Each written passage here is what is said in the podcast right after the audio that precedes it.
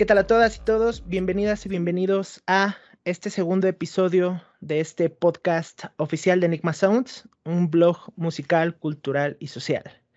Sean todas bienvenidas y bienvenidos a, este nuevo espacio, el cual está proponiendo lanzar este formato de podcast que viene directamente de lo que ustedes ya conocen como un blog digital, un blog que ya tiene eh, eh, bastante contenido, el cual hemos estado publicando de acorde a la temática eh, que viene siguiendo Enigma Sounds, el cual pues es justamente promover las nuevas propuestas y talentos de la escena independiente nacional. De igual forma, encontrar algunos parámetros de vida, algunos, eh, algunos elementos que nos pueden guiar para ver las diferentes percepciones de vida que tienen las personas que como tú y como yo eh, forman parte de este sistema político, de este sistema cultural, de este sistema social y que como tú y como yo tenemos tantas cosas que decir para que nos escuchen. El día de hoy vamos a tener a una invitada a la cual admiro bastante, la cual eh, es una persona que ya llevo tiempo de conocer, es una persona que eh, sabe bastante sobre algunos temas eh, que se van a estar tratando concretamente el día de hoy. Y vamos a tratar de redireccionar todo esto hacia una de las series que no está teniendo el posicionamiento adecuado, al menos eh, de mi punto de vista, em, no está teniendo el posicionamiento adecuado no está teniendo la proyección adecuada en este público tan complicado de, los, de las plataformas de entretenimiento, de streaming, como lo son Netflix, y que justamente es una producción original de Netflix. Quiero presentar y le doy la bienvenida a, y por ahí entran los sonidos de aplausos, a Laura Aline Martínez Guzmán, quien es socióloga, ha trabajado durante cuatro años en proyectos sociales a favor de las mujeres, las y los jóvenes de comunidades en estado de vulnerabilidad. Ha impartido cursos, capacitaciones y talleres. Ella es apasionada de los temas de género y la educación sexual, que ese es un punto muy importante que vamos a estar hablando el día de hoy. Y también tiene un blog en donde ella aborda diversos temas educativos, culturales, eh, de la mano de profesionales y de gente que también ella invita a su, a su podcast. Eh, ella, ella también mantiene eh, este blog en internet, también con una línea de podcast en ese formato. Más adelante vamos a también a, que nos invite a visitarla en sus diferentes redes sociales y en, eh, en, su, en su blog y en su podcast para que justamente podamos conocer toda esa parte de sus proyectos. Bienvenida Laura, ¿cómo estás? Hola, Suriel, bien, bien, muchas gracias, gracias por la presentación. Súper contenta. Excelente. Eh, estás, estás por ahí ya, eh, sigues trabajando en, tus proyectos personales, sigues trabajando en, tratar de dejar tu pequeña huella en este país, ¿verdad? Sí, sí, la verdad es que este, de pronto se, fusiona con el trabajo, ¿no? Con las responsabilidades de, adulto. Pero eh, sí, seguimos trabajando en, en, este blog que tengo, que conoces muy bien, eh, y un proyecto nuevo que, que, también traigo un poco de la mano con esto que he estado haciendo, pero con un toque más de frescura, que eh, son unos podcasts de la mano de, de, tres mujeres increíbles, ¿no? que más adelante podemos platicar, pero estos proyectos voy como con la intención de impactar positivamente. Laura, para obviamente quienes no la conozcan, Laura es socióloga de profesión y la verdad es que ha estado muy activa, en todos estos temas que tienen que ver con la equidad de género, el respeto, eh, la parte de la educación sexual y tiene contenido bastante agradable. Em, ella como tal, su profesión, le ha permitido también colocarse en bastantes comunidades de profesionistas, también de comunidades de apoyo hacia la gente que es vulnerable. Cuéntanos un poquito de esto, Lau, cómo, cómo estás manejando esa parte de poder apoyar a otras mujeres que están en situación de vulnerabilidad. Sí, pues realmente desde que tuve mi primera oportunidad laboral, que se me, eh, me ofrecieron como un espacio en un, en un eh, proyecto social eh, de políticas públicas con, tenía como objetivo el empoderamiento económico de las mujeres. Entonces, a partir de eso, me doy cuenta como de, de, la pasión que me genera poder ayudar a otras mujeres, sobre todo en, la condición en la que se encuentran por este sistema, principalmente en México. Eh, me enfoco muchísimo en poder ayudarlas a salir de sus círculos de violencia, eh, con esto que te platico, ¿no? Del empoderamiento económico. ¿Por qué? Porque generalmente una mujer, por ahí escucho frases que dicen que cuando una mujer vive violencia y no sale de ahí es porque le gusta, le gusta que la maltraten. Qué frase tan equivocada, ¿no? Las mujeres no están ahí porque les guste. Las mujeres están ahí porque, uno, eh, creen que es parte de el tener una relación se nos ha hecho creer que eh, dentro del amor romántico se nos ha hecho creer que es parte de la relación, que si no te pega no te quiere y no, hay que empezar a romper con estos mitos. Y dos, no salen de ahí porque en la mayoría de, los, de las veces em, ellas reciben como el dinero de alguien más, ¿no? Dependen económicamente de terceras personas, en su mayoría sus parejas. Eh, por lo cual no pueden salir de estos círculos de violencia porque para salir de ellos se necesita de un apoyo económico. ¿Cómo salen si no tienen eh, las condiciones para hacerlo? Entonces comienzo con esta parte y entonces comienzo a descubrir que, que hay muchas mujeres en esta condición y que se requiere trabajar bastante en ello, ¿no? Entonces comienzo por ahí este, eh, trabajando y posteriormente, vaya, sigo leyendo, sigo investigando, sigo por mi, por mi cuenta como labrando un camino en pro de las mujeres y hoy por hoy pertenezco a, algunas colectivas que apoyan a otras mujeres. Que por ahí, em, ahorita que nos estás describiendo todo, todo lo que va de tu perfil, ya nos estás tocando algunos puntos que em, estoy completamente seguro que podemos dedicar episodios y episodios completos a, todo esto de lo que acabas de mencionar, porque por ahí ya tocabas el amor romántico, eh, tocabas también temas eh, de codependencia, eh, temas de amor propio, que también son pequeños puntos y contextos que se abordan en, en esta serie de la cual vamos a estar hablando. Y pues vaya, estoy bastante admirado de lo que, de lo que haces a favor de quienes más lo necesitan. Creo que parte de la medicina que, que requiere este país viene de hacer pequeñas acciones y también de eliminar también ciertos, eh, em, voy a decirlo, em, eliminar ciertos, ciertas costumbres y ciertas normalizaciones que se tienen.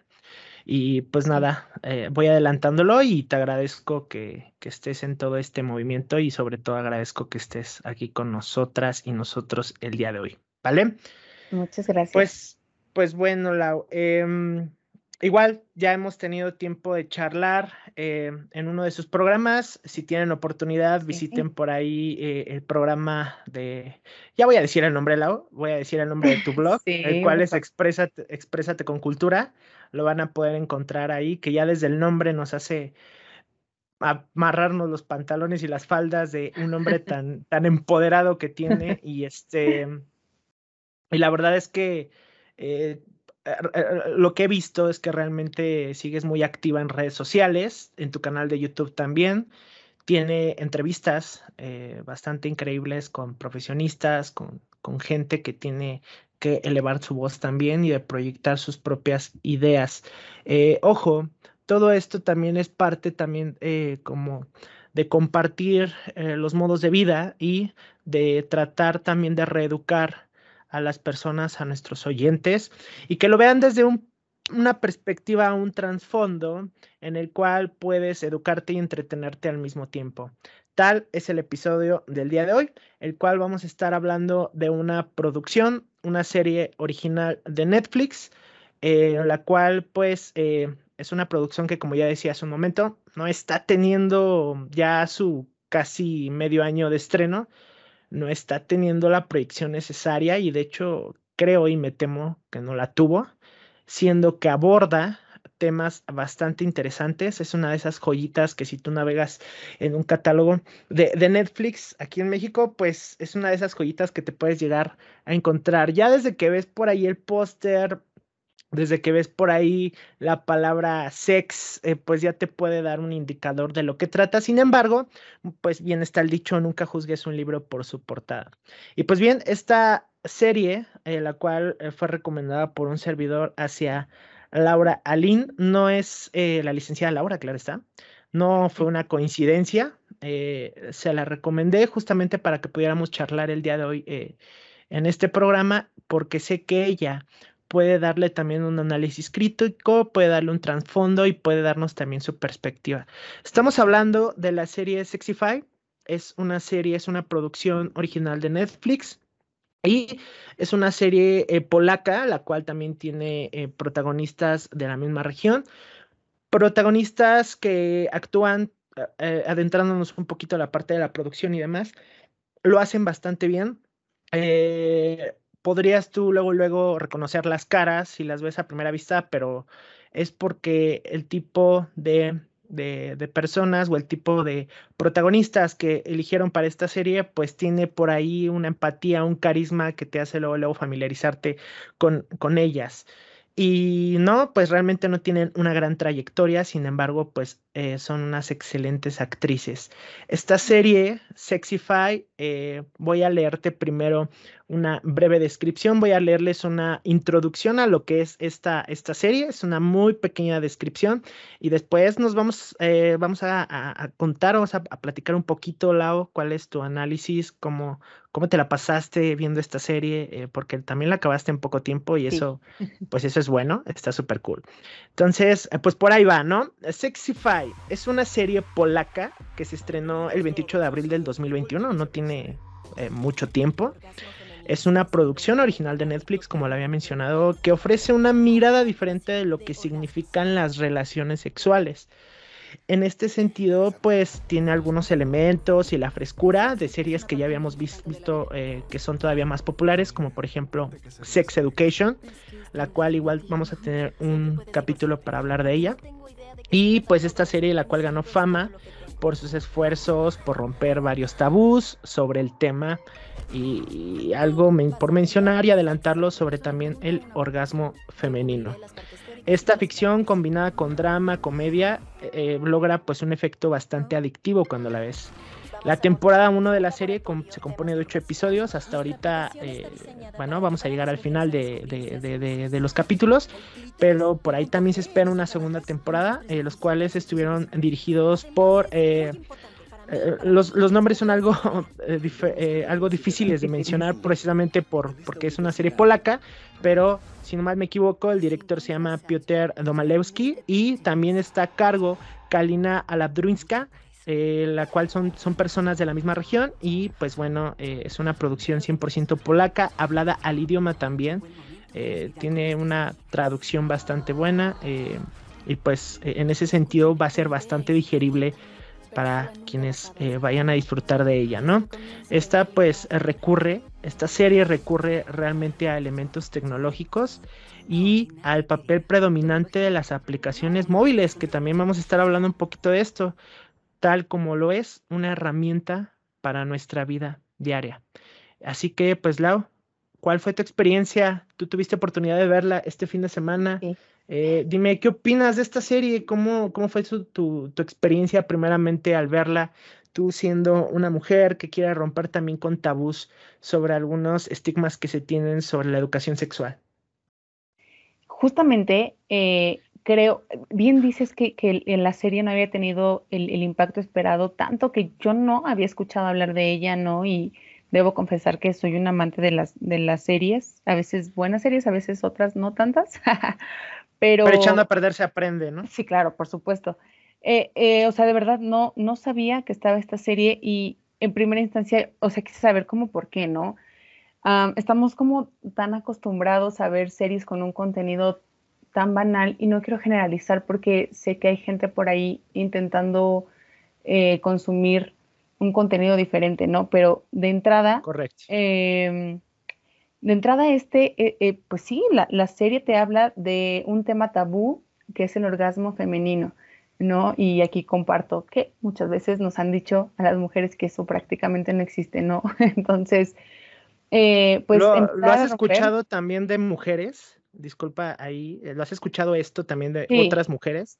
Sí, de hecho he conocido mujeres que no han eh, experimentado en su vida un orgasmo, ¿no? Eh, porque además hay muchos mitos sobre él. Eh, por otro lado, creo que también tiene un poco de sentido que, que la serie no tenga este impacto porque debo confesar que los primeros capítulos, los primeros tres capítulos aproximadamente, no te enganchan tan rápido. Y no te enganchan, ¿por qué? Porque eh, creo que no tocan el tema como me hubiera gustado, ¿sabes? O sea, sé que al final me quedé encantada, debo confesar, no quiero adelantarme al, tema, pero al final quedé muy encantada, pero los primeros capítulos me costó mucho trabajo que me engancharan, porque creo que los primeros capítulos sí tomaban esta parte de la sexualidad de las mujeres y el orgasmo femenino como algo muy banal, como algo sumamente cosificado y enfocado eh, simplemente en la zona genital, ¿no? Entonces, híjole, por ahí me costaba mucho trabajo. Digo, por supuesto que yo ya traigo este, este conocimiento, esta deconstrucción en donde yo quisiera que desde que se menciona el orgasmo este, femenino, habláramos de erotismo, de autoestima, de emociones, de sensaciones, eh, pero vaya, no es así, ¿no? Al final creo que, como se lleva la, serie tiene un sentido, eh, porque desafortunadamente la sexualidad humana así es. Eh, llega a, quedar en los Correcto. O sea, que si, que si lo ves desde, desde un punto de vista social, digo, eh, fue lo primero que percibí hace un momento que me decías, em, que los primeros capítulos no te enganchan. Yo creo que sí están trasladando directamente el que justamente está muy cliché, está muy normalizado que el orgasmo solamente se concentra en el área genital de las personas. Y pues bueno, en este sentido yo creo que sí lo llevaron directamente a la serie. De hecho, arranca por ahí que originalmente eh, no estaba pensado, eh, vaya, la, la trama de la serie no estaba orientada al desarrollo de una aplicación sexual, sino una aplicación para el sueño, ¿no? Ahí, ¿cómo lo viste tú? ¿Cómo viste el desarrollo? Como que ese cambio drástico en el que la protagonista hace referencia a lo que más se puede vender. ¿Tú consideras que verdaderamente es así? ¿El sexo vende en tanto a, pues vamos a decirlo, eh, educación, aplicaciones, tecnología?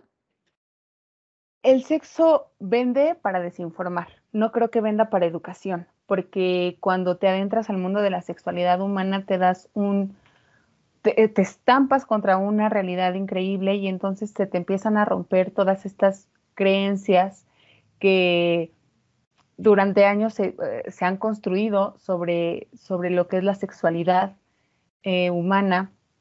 Este, vende porque, porque se cosifica, vende porque se queda en lo banal, pero como educación, como cultura, hasta como salud sexual, se queda corto. O sea, te, sorprendieras si yo te platico que cuando voy a dar cursos sobre, sobre estos temas, la gente, eh, hay veces que ni siquiera conoce o no sabe diferenciar algunos términos de otros, ¿no? Entonces, cuando yo les hablo de, coito, que es justamente el coito, es el, el, acto, de, el acto sexual de, penetración, en, eh, hablando de, relaciones heterosexuales, ¿no? O de contacto genital propiamente, para, ser más incluyente, a eso nos referimos. Entonces, muchas personas ni siquiera tienen el acercamiento con estos términos. Este, y por ahí comenzamos. Por ahí comenzamos y para nada bien, ¿no? Eh, eh, la parte en donde, en donde el, profesor le dice a, a Natalia que tiene que crear una aplicación sexy y que ella inmediatamente lo relacione con sexo, ¿no? Con Ah, sí, eso es, eso es muy gracioso también. Sí, sí, sí, pues, claro, pero a, ella le hace sentido, ¿no? Porque además ella no, no, no, ni lo había vivido, ni lo había experimentado, ni había tenido este acercamiento, entonces a ella le hace sentido.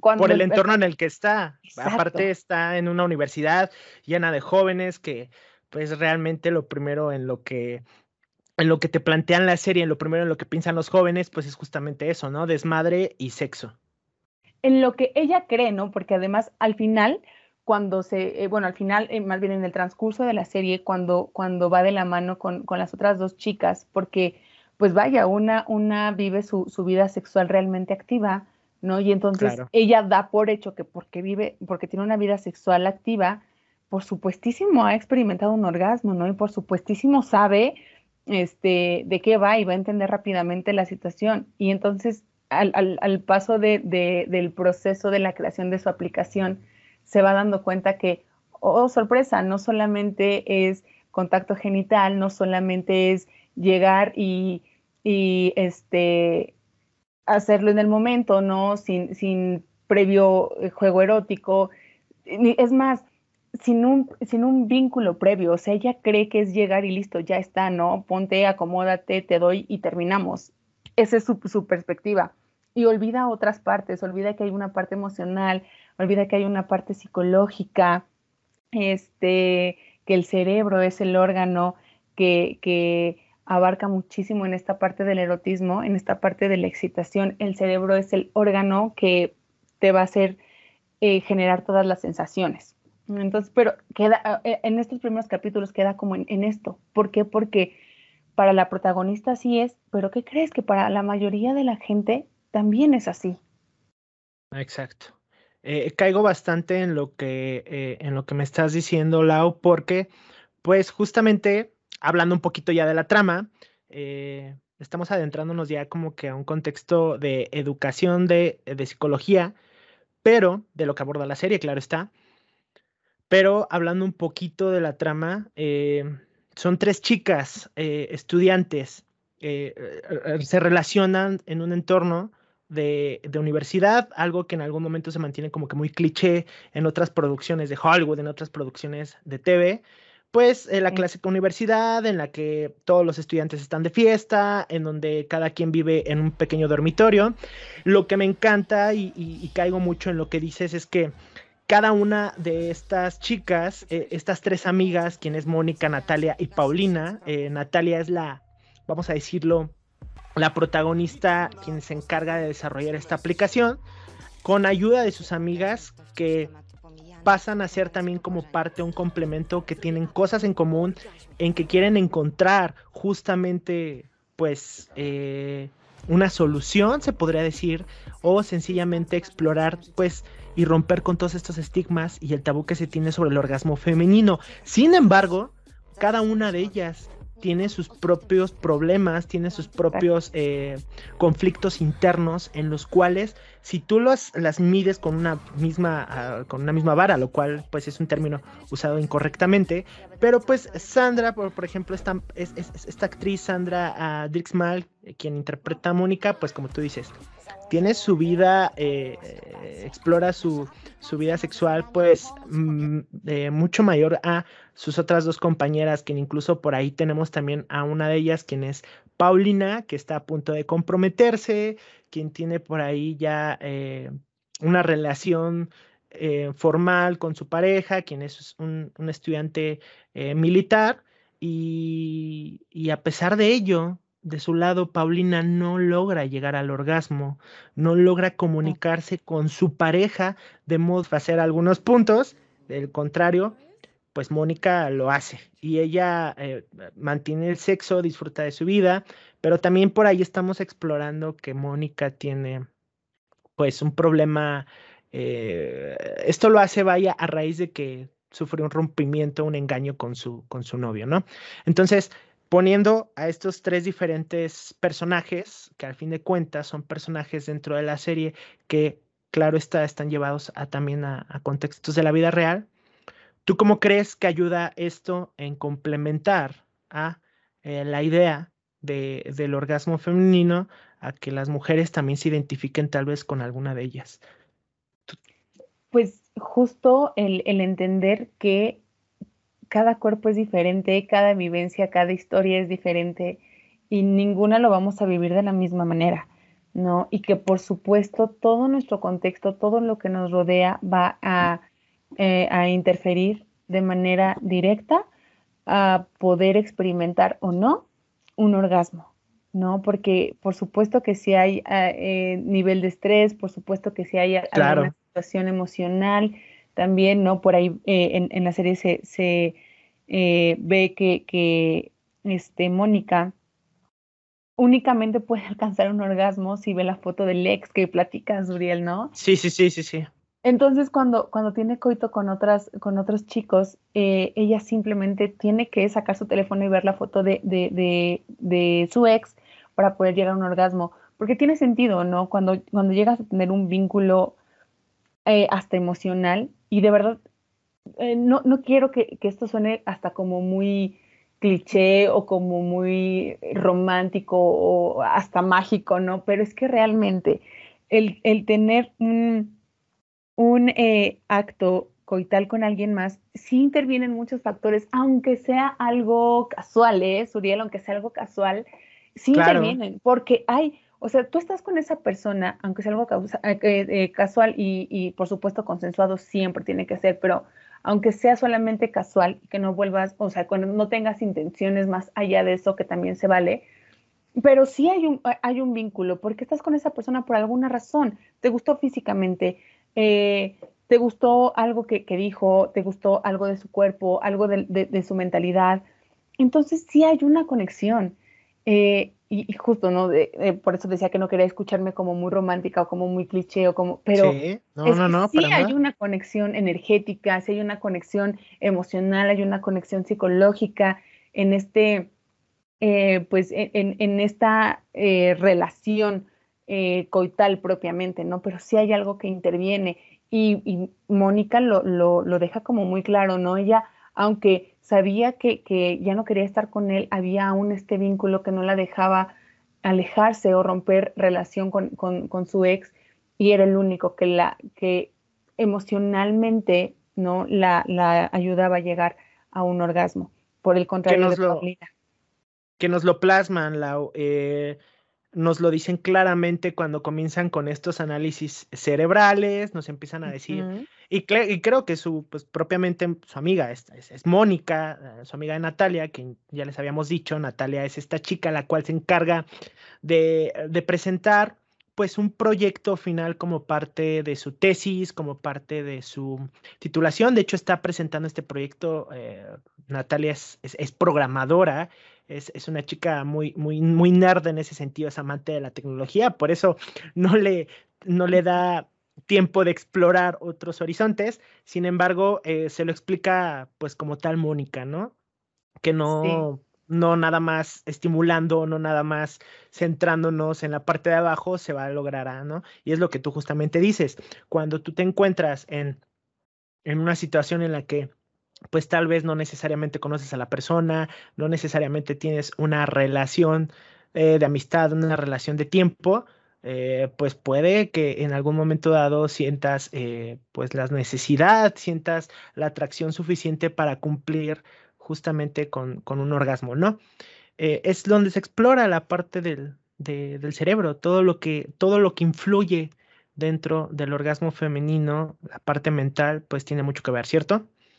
Demasiado, o sea, tiene mucho que ver, tanto que, que en un primer momento Natalia, al, querer hacer esta aplicación, las quería solamente a, a, las amigas como conejillos de indias, llamémosle así, este, como ratones de laboratorio. Sí, ¿no? Porque entonces ella quería ponerles unas máquinas en la, en, la cabeza este, para medir su presión arterial, sus, este, vaya, ¿no? Todo quería cómo, cómo manejarlo con base en la tecnología. Y entonces era como de ponte esto y mastúrbate, pensando que así era, era la forma de llegar a un orgasmo. Entonces se va dando cuenta que no, que esa no es la forma de investigar, que esa no va a ser la forma más óptima de poder desarrollar su aplicación, no que van a tener que hacerlo de, formas diferentes, este, hasta invitando a más, a más personas a, experimentar, ¿no? Haciendo algunas este, encuestas de investigación que les permita arrojar resultados mucho más certeros. Pero en un primer momento Natalia se lo ve así como de, pues si e, e, es esto, y es, e, porque ella se lo menciona, ¿no? Todos quieren sexo, y entonces en el, en el transcurso se da cuenta que no, que realmente eh, el sexo no es el objetivo, sino parte de eh, un todo. Eh, en efecto. Ah, Natalia es como este prototipo de, de, chica que es muy metódica, que trata de llevar todo bajo pues un algoritmo mediante un procedimiento de pasos, mediante el cual pues le permite entender el comportamiento humano, pero pues de la, por parte de la ciencia. Entonces ella no explora esos otros trasfondos que influyen eh, en el desarrollo de su aplicación, que ya podemos decir a estas alturas que concretamente sus amigas Mónica y Paulina le permiten también aperturarse a encontrar el objetivo final de su aplicación, el cual es, em, el cual es una aplicación que permite, eh, no recuerdo si permite medir o te muestra los, eh, los mejores eh, los mejores días o te muestra por ahí las mejores formas en las cuales tú, puedes llegar al orgasmo, ¿no? Bueno, siendo mujer. Sí, te permite identificar principalmente eh, cuáles son como, o, sea, se, da cuenta que las mujeres y que las personas en sí somos muy diferentes, ¿no? Este, entonces, al final, e, ella quería, en primer lugar, que su aplicación midiera el orgasmo femenino pero al final termina haciendo que su aplicación les ayude a las mujeres a identificar el proceso adecuado para que cada una pueda llegar a un orgasmo. Eso es lo que hace. Y, mencionabas algo que, quiero rescatar, Suriel, que decías que eh, las amigas le enseñan a Natalia que no es el proceso por el que ella estaba eh, eh, queriendo trabajar. Acostumbrada, sí. Pero al mismo tiempo, ellas se permiten descubrirse en, otros en otros aspectos, ¿no? O sea, le, enseñan a Natalia, pero ellas también van aprendiendo para sus propias vidas, que yo creo que eso también es lo padre de la serie. Que, que de hecho, ahorita que mencionas eso, em, dentro de todo este desarrollo, pues las tres se ven en, en, situaciones en las que incluso van a una sex shop en un pequeño, este, en un pequeño condado donde eh, tienen pues eh, un pequeño festival sobre, sobre, sobre, sobre la sexualidad, ¿no? Les permite también explorar la parte, la parte más del mantra, ¿no? que les ayuda a meditar cuando van a visitar a la mamá de Mónica, que por ahí también eh, tiene problemas con, con, su mamá. De por sí ya venía teniendo problemas también con su papá, pero es, es justamente, digo, si nos podemos explorar eh, la razón del por qué ellas se encuentran en esta situación con sus familias, con sus amigos, pues, pues hay un, hay un trasfondo, hay un porqué de cada una de ellas. Propiamente Mónica, pues había, ah, pues había sufrido bastante, eh, claramente se ve cómo ella sufrió bastante por la infidelidad de su novio, la cual, el cual, perdón, todavía la sigue, la sigue frecuentando, la sigue hasta cierto punto acosando después de su y abro comillas, arrepentimiento de, de, infidelidad, ¿no? Esto la brilla, pues, a tener problemas con su mamá, a tener problemas eh, incluso en la escuela, pero no sé si recuerdas esa escena en la cual eh, Mónica regresa a la escuela, eh, porque esa era la condición para que su papá la siguiera apoyando. Eh, Mónica regresa a la escuela y demuestra que a pesar de no haber entrado a ninguna clase, es una chica súper brillante, ¿no? A pesar de que tú ya desde un inicio tienes este cliché de que es una chica desmadrosa, de que es una chica que solamente se la pasa teniendo sexo, tiene todo este, em, todo este gran cerebro que le permite a resolver por ahí problemas matemáticos y que incluso entra a una clase, casi casi rebota al, docente, que ahorita vamos a entrar a esa parte de de lo ortodoxo de la serie, ¿no? Lo, como lo pintan porque es la verdad, ¿no? El director, los profesores, que creo que el único buena onda ahí que las termina ayudando es este, este, este profesor que, que está siendo mentor de, del proyecto de la aplicación, ¿no? Confía en ellas, eh, pone y apuesta a que van a lograr algo increíble. Ya exploramos un poquito sobre Natalia, exploramos un poquito sobre Mónica. Natalia, quien es eh, la chica la chica friki, Mónica, quien es eh, la chica desmadrosa. Ahorita suena mal esto, pero eh, las, las, estamos nombrando así porque de verdad sus personajes son desarrollados bastante bien, que tú, esta serie te permite quitarte esa venda de los ojos y te, te enseña a no juzgar personajes. Por otra parte, si quisiera entrar a la vida de Paulina. Paulina es la tercera chica que dentro de todas estas aventuras que viven, que van a la sex shop, eh, que van a al festival sobre sexualidad, que por ahí Paulina ya empieza como, de por sí ella ya venía arrastrando un problema de que no lograba el orgasmo con su pareja, no sabía si realmente eh, se sentía atraída al 100% por los hombres. ¿Qué lograste notar en Paulina? ¿Quién es esta chica que ya está, ya tiene una vida, pues voy a decirlo marital? De hecho, es su prometido con el que vive. Y todavía este sujeto se pregunta el por qué. Hay muchos hombres que todavía pensamos así. No logramos comunicarnos con nuestra pareja no logramos entender sus necesidades en todo aspecto, eh, concretamente aquí en esta serie, en los aspectos sexuales. ¿Tú cómo viste a Paulina, Laura?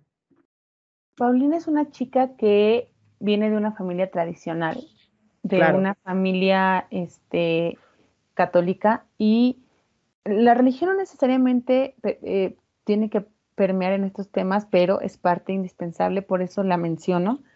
Este, porque en muchas de las ocasiones limita, ¿no? Eh, entonces, Paulina viene de, una familia tradicional, ella es, católica, entonces ella siempre espera eh, entregar lo que su familia pide, ¿no? Ella tiene el objetivo de, de, este rol que todos esperan de la mujer que se casa, que, este, que les fiel al marido, que eh, vaya, todo este, este, este rol femenino este rol de la mujer que, que, dentro de las sociedades siempre se espera, Paulina quiere encajar en él.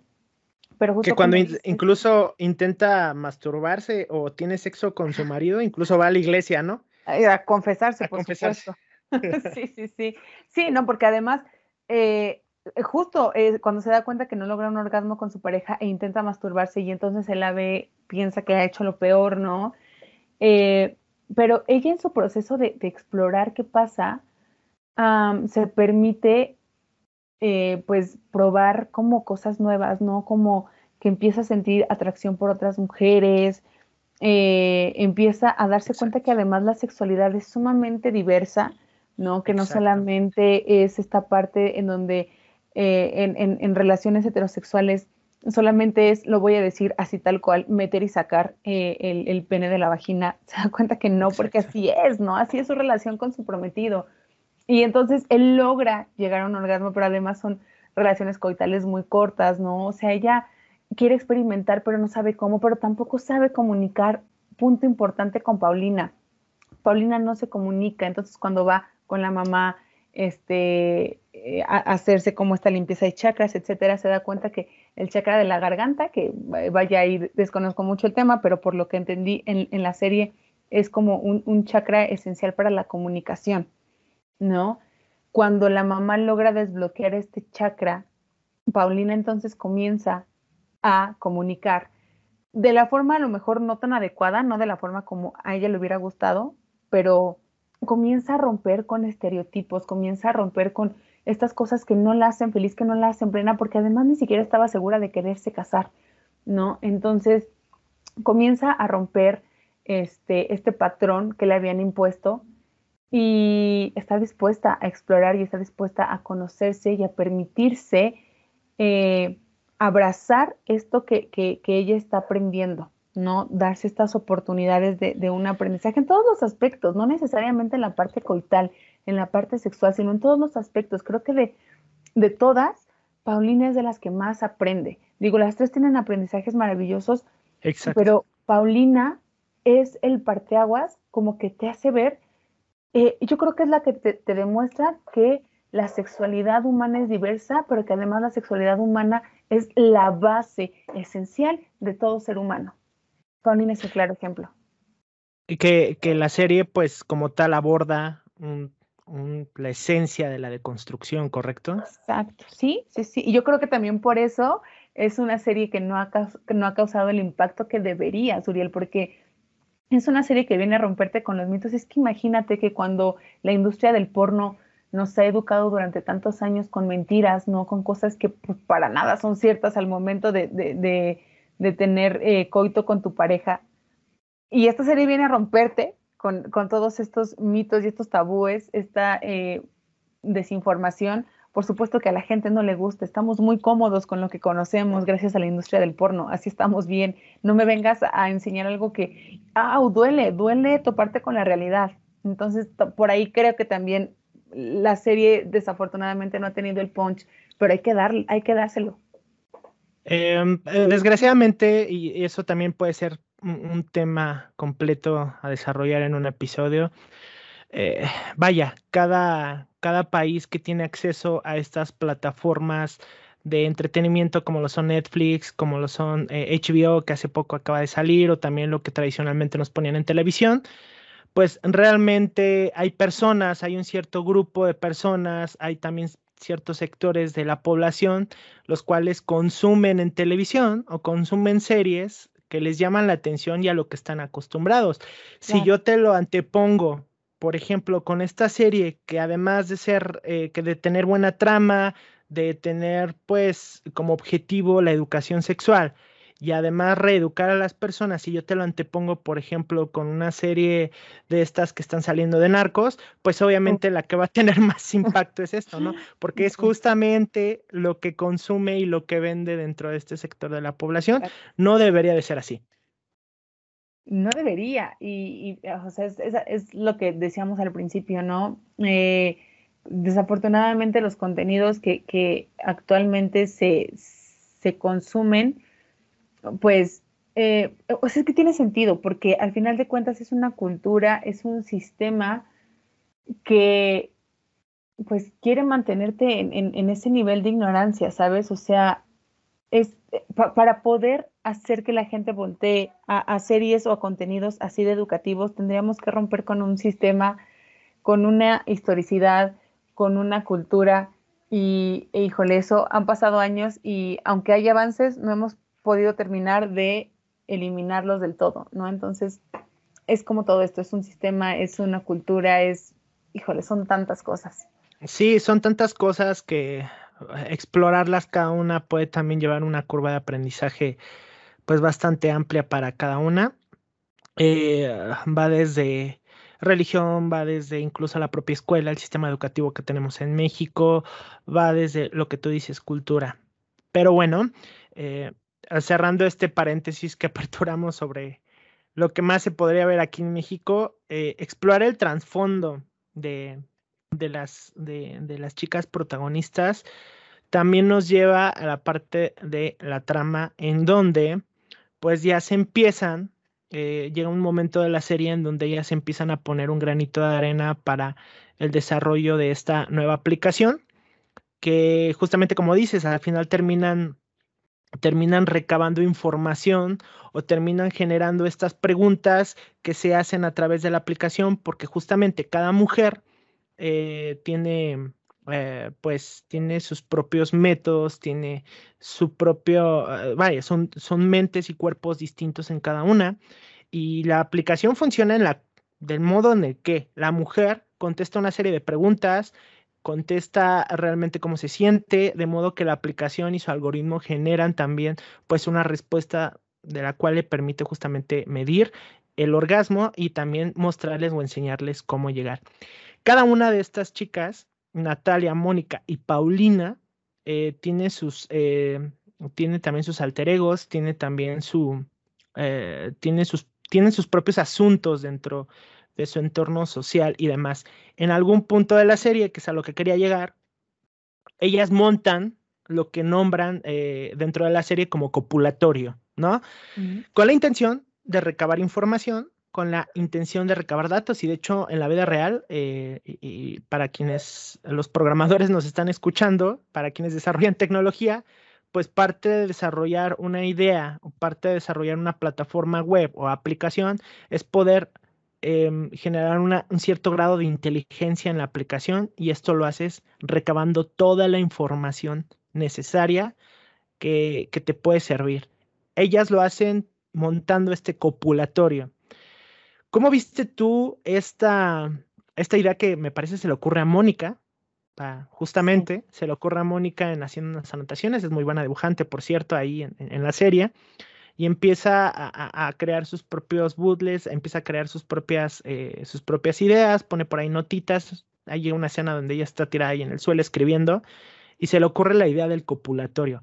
Copulatorio el cual eh, se ve afectado posteriormente por, por el, porque el director quiere cerrar, se entera de esto y quiere cerrar eh, esto que pues prácticamente es un cuarto, es un dormitorio que se le renta a las parejas eh, que están dentro de la institución educativa, se les renta para que tengan sexo. Se ambienta, se por ahí ponen incienso, ponen luces, crean un entorno sexualmente atractivo, podremos decirlo así, porque la verdad, eh, sí se ve bonito el lugar. Entonces, ¿cómo lo viste tú? ¿Cómo, ¿Cómo viste esta parte del copulatorio? Pues es que justamente esa, e, ese era el, pues como la práctica necesaria para poder desarrollar la aplicación como tal. porque como les platicábamos, o sea, Natalia en un primer momento era querer hacerlo como todo muy técnico, este, o sea, es más, ni siquiera pensaba como, como en de verdad invitar parejas, ¿no? Era como de, a partir de la masturbación, poder llegar a un orgasmo. Y ojo, no estoy diciendo que con la masturbación no se llegue a un orgasmo, de hecho, muchas veces y la mayoría de, las mujeres, este, eh, con temor a equivocarme, por supuesto, porque no tengo como unas estadísticas o alguna información que, que pueda basarme, sino bajo mi experiencia, la mayoría de las mujeres que yo he conocido logran un orgasmo a partir de la masturbación, este, entonces por ahí tiene el, sentido, ¿no? Pero Mónica le abre el panorama eh, de, de, que puedan generar este copulatorio para que además, ¿no? Para que las y los estudiantes que están en, este, pues sí, en este, en, este espacio, eh, en estos cuartos para estudiantes, pues puedan también eh, cubrir esta necesidad sexual que tienen, ¿no? Porque se dan cuenta por una chica que se está masturbando en el baño y entonces ahí es donde se le ocurre la idea a Mónica para poder hacerlo. Entonces adapta este espacio este, y por ahí se nos olvida hablar del antagonista de la historia, ¿no? Ah, ok, sí. Eh, ese compañero Exacto. Eh, que... le quiere poner el pie a, Natalia en el desarrollo de su aplicación, que es otro cerebrito. No quiere, se lo pone se lo pone, se llama eh, el personaje que interpreta, no, no recuerdo el nombre del actor, pero dentro de la serie se llama Cripple. Entonces, este chico, pues, él está preparando una aplicación sobre un gel que quiere cambiar el, color del cabello, ¿no? Y entonces, en un primer momento, pero además, chéquense, ¿no? Eh, creo que es el antagonista claro de que cree que las mujeres tienen que estar a expensas de él porque él creía que Natalia quería salir con él, la besa sin su consentimiento y entonces cuando ella dice que no, él se molesta mucho por esa situación, ¿no? Este, y entonces es ahí cuando todavía decide darle una segunda oportunidad porque a lo mejor Natalia está equivocada, ¿no? O sea, ¿cómo no te voy a gustar? ¿Cómo no quieres estar conmigo? Y cuando vuelve a rechazarlo, eh, decide entonces acabar eh, no solo con su aplicación, sino prácticamente con su estancia en la universidad, sin importar las consecuencias que traiga. Es, un personaje bastante odioso, es el perfecto ejemplo de lo que puede, y este es un, mensaje para, para todos los, los hombres, que inconscientemente también llegamos a manejar en nuestra vida cotidiana micromachismos, eh, los cuales pues de alguna manera también nos llegan a, etiquetar, nos llegan a, pues nos llegan a jugar en contra. Realmente este es un claro ejemplo de, como tú dices, eh, es un personaje que por ahí está justamente para, ah, para demostrar la parte egocentrista de, de, lo que es este, justamente es una serie pensada para, yo digo, yo, yo siento que es una serie que bien reeduca de un modo sexual, pero sí también está, si yo pudiera poner un 50 o 50%, yo me inclino como a todavía un 60% que va dirigido hacia mujeres. Eh, de alguna manera sí les ayudaría bastante a, todas las chicas que pudieran ver, ver esta serie. Y sí, bien lo dices, eh, llega un momento en el que pues eh, su egocentrismo, su eh, la parte arrogante que tiene en que es un chico brillante, que es muy inteligente, y en el cual pues Natalia pues también por ahí en algún momento dado, cuando la batearon con su idea de la aplicación para dormir, pues quieren unir, pues, que, trata de también unir fuerzas con Cripple, ¿no? Lo cual pues Cripple lo malinterpreta como te gustó, vamos a besarnos, vamos a unirnos para hacer cosas, pero pues no es así. No es así, realmente Natalia sí iba. Natalia es muy técnica, Natalia es, es, bastante freak en ese sentido, es muy friki de la tecnología, ama tiene por ahí en su cuarto eh, eh, todo un esquema pintado con, con, algoritmos, con cosas tecnológicas, mide la temperatura, está, está bastante interesante cómo exploran el personaje de Natalia. Y su ídola es María Curie. Ah, sí, su ídola es María Curie. Se me estaba olvidando que tenía un, póster y, literal se, se, dirigía a ella y le hablaba, ¿no? Estás decepcionada de mí. Entonces, este, digo, te da perfectamente, eh, te, pinta cómo es que las tres protagonistas, eh, pues tienen mentes completamente distintas, ¿no? Y que, pues bueno, juntas hacen, hacen pues, se demuestra que hacen algo bastante interesante. Llegan a un punto, Lau, y eso te lo quería ah, mencionar, eh, y sí vuelvo a recaer en esa escena donde, eh, donde llegan a la parte del evento de la feria sexual, donde hay performance, donde hay venta de juguetes sexuales, nuevas tecnologías y demás. Eh, a mí parte, la verdad, parte de lo que me llamó mucho la atención de esta serie, Lao, y pues porque tú conoces a mi profesión, parte de lo que me llamó mucho es que también eh, es la combinación perfecta la tecnología y el sexo. Entonces, eh, vaya, me encantó porque en un momento llegan y empiezan a encontrarse con todos estos serie de elementos, cosas novedosas sobre el sexo. Hay una escena en donde el esposo de Paulina, pues está preocupado, no sabe si su esposa o su prometida más bien se quiere casar con él y eso o la, orilla a empezarla a espiar, ¿no? Que para mí esto es como un tipo acoso hacia su propia pareja, ¿no? Porque la está siguiendo en cada momento. Eh, de cierta forma, Paulina está explorando, está conociendo cosas que nunca en su vida había visto y este eh, este chico pues está muy aferrado en que, en que la quiere como esposa, en que, oye, güey, pues ¿qué espera? ¿Seguirla teniendo insatisfecha o no sé? Yo quiero que me cuentes un poquito de cómo fue para ti esa escena en donde Paulina al final termina drogada y termina pues teniendo su, su, este, su primer encuentro, eh, su primer encuentro con una mujer. Yo ahí, ¿sabes qué? Me, me encanta esa escena porque la sentí tan liberada, ¿no? O sea, como les platicábamos, Paulina vive con este, eh, esta necesidad de tener que entregarle cuentas a su familia y a su prometido, también por supuesto. Eh, y cuando está ya en esta parte de, de, la expo, en esta fiesta, eh, y entonces de por sí ya había hay como, como un intercambio de miraditas, de coqueteo con, con este eh, una chica que en, la serie es, es como dueña de, una sex shop, este, y al final es ella quien, quien la invita a, a, probar una droga y pues este, ahí siento que es como el, el, éxtasis de la liberación de Paulina en la serie y en su vida, ¿no?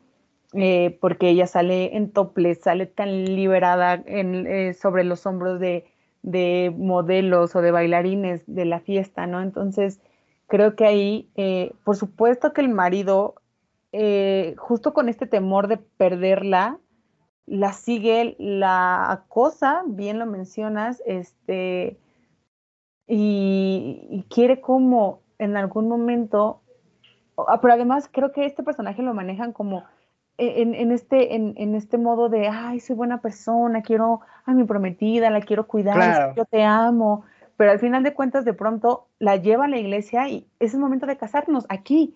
Y entonces la acorrala, o sea, de verdad la acorrala a un punto tal que, vaya, es que así son los micromachismos, ¿no? Bajo este papel de, oye, soy un buen hombre, ámame.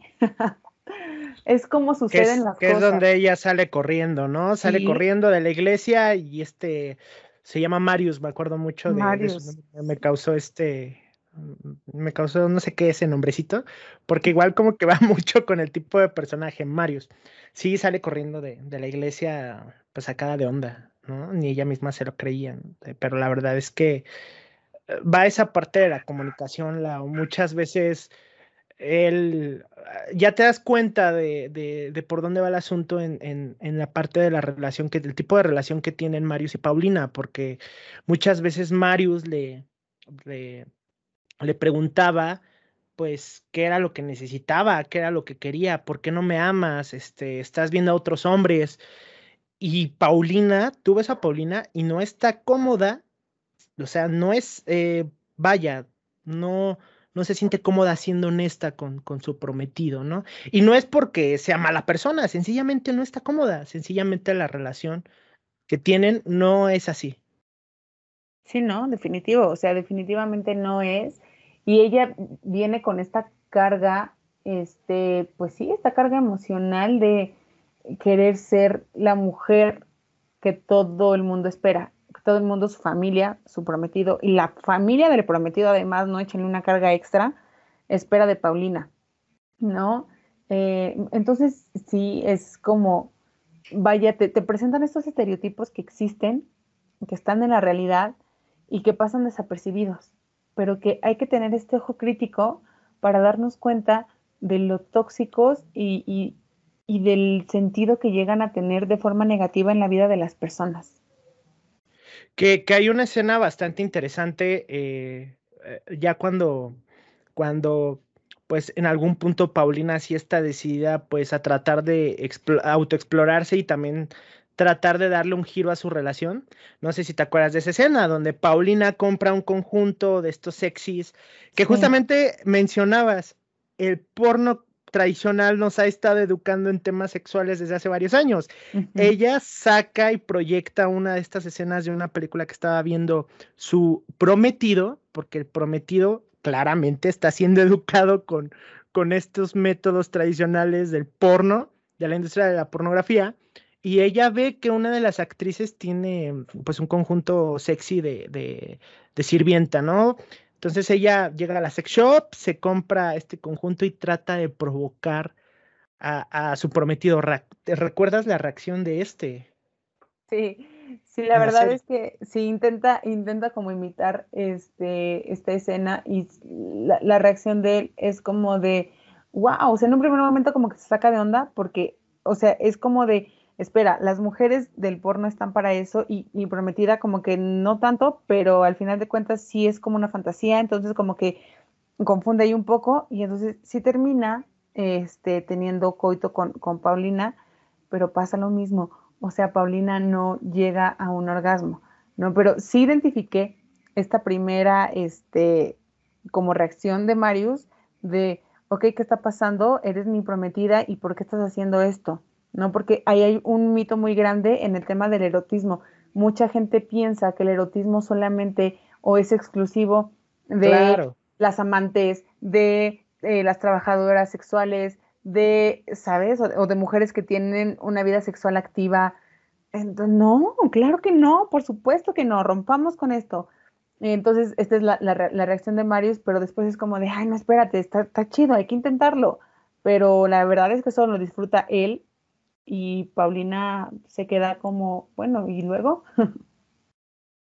que es, eh, sí, no es lo que ella esperaba, o sea, Paulina claramente eh, todo se basa en eso, ¿no? En que no están comunicados de la, de la forma correcta y eso al fin de cuentas es lo que termina pues reivindicando las cosas, porque no voy a decir rompiendo la relación, esa relación ya estaba rota desde muchísimo tiempo atrás, sencillamente le permite a Paulina puedes realmente abrir los ojos y le permite explorar lo que verdaderamente la, hace feliz. Em, hay otra parte de la serie, bueno, ya, ya llegando un poquito a, capítulos eh, que cierran esa primera temporada, que ay, ojalá saquen, saquen este, esta, primera, esta segunda temporada. Ahorita hablamos un poquito de, cómo fue decorada musicalmente, eh, cómo fue decorada con escenografías y demás, y sobre todo ese grandioso final. Eh, llega un punto en el que, regresando al personaje de Mónica, quien es esta chica que sí vive su vida sexual a como le da la gana, llega un punto en el que ella se vuelve realmente independiente y quita también ese, eh, pues ese estigma que se tenía de que pues su exnovio pues tiene poder adquisitivo, su exnovio tiene hasta cierto control también de, de, me parece que de las acciones de la empresa de su papá, porque pues Mónica viene también de una familia de bastante dinero, pero ella sola también decide pues conseguir pues también un trabajo eh, decide reivindicarse también en ciertos aspectos de la escuela y llega un punto en el que ella se libera también de esas cadenas que la tenían oprimida porque justamente su papá le dice que ella va a ser la dueña de la empresa y tiene que echarle ganas a la escuela y ya prácticamente le marcaron su camino, ¿no? ella dice, no, ni madres, yo quiero, eh, quiero trabajar, no quiero depender de este cabrón. En algún momento, este chavo, su exnovio, le da las llaves de su departamento, le da dinero, porque ella llega en un punto en el que ya no tiene dinero para pagar el alquiler de su dormitorio, y sí se va al departamento de su exnovio, pero empiezan a, empieza a recordar eh, pues todo esto que, que la ha estado atormentando bastante y puede más el que sufrió bastante con, con esa parte de su engaño, y ella dice, no, de aquí no soy, y se va a, a decide comenzar por, por, por, por ella misma, decide conseguir un trabajo que si bien no le deja mucho dinero, es algo que ella misma está logrando. Y es aquí, Lau, donde sí me gustaría preguntarte. Mónica es un buen ejemplo del cual pues muchas mujeres aquí en México debería de seguir el no ser codependientes de una relación que por mucho que tenga control de poder adquisitivo y demás, pues no debería ser como que lo mejor para tu vida. Sí, definitivo. También durante muchos años las, las familias económicamente bien posicionadas eh, daban por hecho que, eh, bueno, es, es, que además la cultura siempre ha sido así, ¿no? Como de los hombres están para trabajar y las mujeres para mantener el hogar y ser mamás, ¿no? Entonces, este, pues esto era como, como el patrón que, que, que, Mónica de pronto quería, a lo mejor no ser mamá, pero era como de, ok, ya tienes tu, tu, tu puesto en la empresa de papá, que además papá es señor supermillonario, ¿no? Entonces era como de, de, el papá había decidido por ella. Y al mismo tiempo quería como limitarla en otros, en, en otros sentidos, porque digo, al final la metí a estudiar algo que evidentemente no disfrutaba, ¿no? Pero que además era como de el título más que otra cosa por, por título propiamente, ¿no? Porque el, puesto ya lo tenía, ¿no? Eh, y que ella empiece a romper con esto, que, que empiece a liberarse, híjole, es muy, muy empoderante, es empoderante ver a, a, a Mónica saliendo de lo que su papá, porque además su papá de forma este, muy machista y el exnovio también, ¿no? Porque además los dos habían hecho una mancuerna para mantener a Mónica cerca. Ah, correcto, así es, es verdad, eso es cierto. O sea, horrible, ¿no? En una, en, en una eh, comida, este, me parece que es la comida de Pascua, eh, llega, eh, llega Mónica a su casa y después llega el exnovio y entonces es como de qué incómodo momento, ¿no? Porque el papá quería seguirla haciendo partícipe de la vida del, otro sujeto y el sujeto ahí, ¿no? Entonces era un tema medio, no medio, muy machista, en donde, híjole, pobre Mónica tuvo eh, la forma en la que actuó, yo creo que fue la adecuada, fue empoderante y se liberó.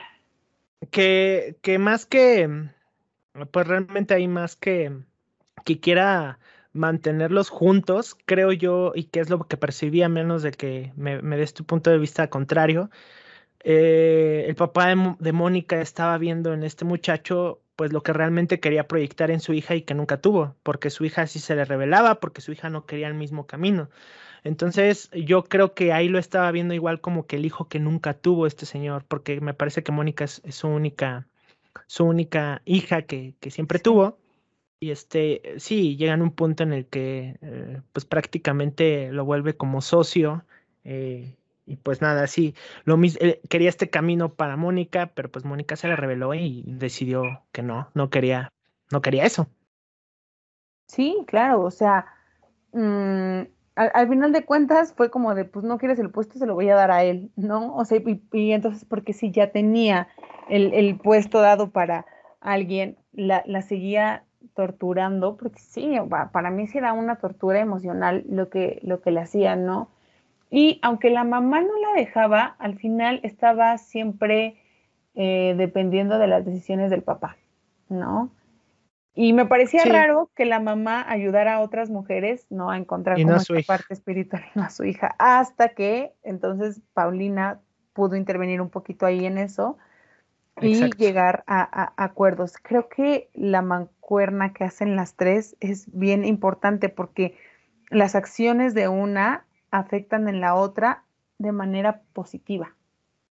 Que, está súper cool. Eh, digo, en algún momento dado también se le da como a cierto giro al personaje del papá, en donde ya se reivindica y al final, pues, adelantando un poquito, eh, ya les las decide apoyar y, cree, al final si le dices que yo creo en tu, en tu aplicación, que no sabemos si lo hace pues por un tanto de marketing o, o con términos de, de, querer ganar dinero, pero les da el apoyo. lo deja entrever.